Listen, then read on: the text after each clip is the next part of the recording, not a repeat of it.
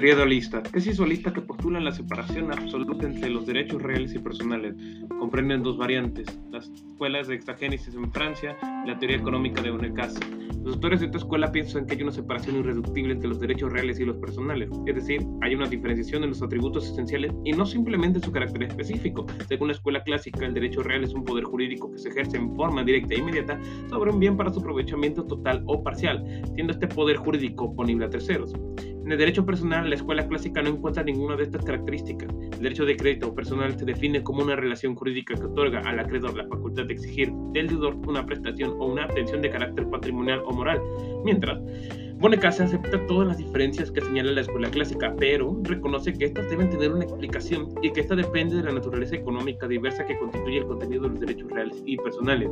Por eso se propone investigar cuál es el contenido económico de los derechos reales a efecto de determinar si ese contenido es radicalmente distinto del que constituye el objeto de los derechos personales. Estos fenómenos económicos son, primero, la apropiación de la riqueza y segundo, la prestación de servicio. Considera que en la economía nadie podrá confundir el fenómeno de la apropiación de riqueza con el de la utilización de los servicios, y no se confunden estos dos aspectos, que constituyen factores diversos de la producción, por una parte el capital, por otra parte el trabajo-servicio. Las tesis monistas que afirman la identidad de los derechos reales y personales, a su vez tienen dos variantes, tesis personalista, que identifica los derechos reales con los personales, y tesis subjetivista, que asimila los derechos personales con los reales.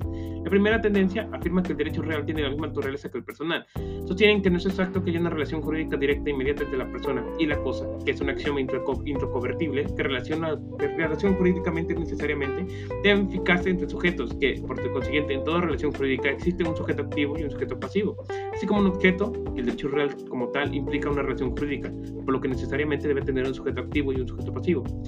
Teoría objetivista. Esta teoría llamada objetivista afirma que el derecho personal tiene la misma naturaleza que el real.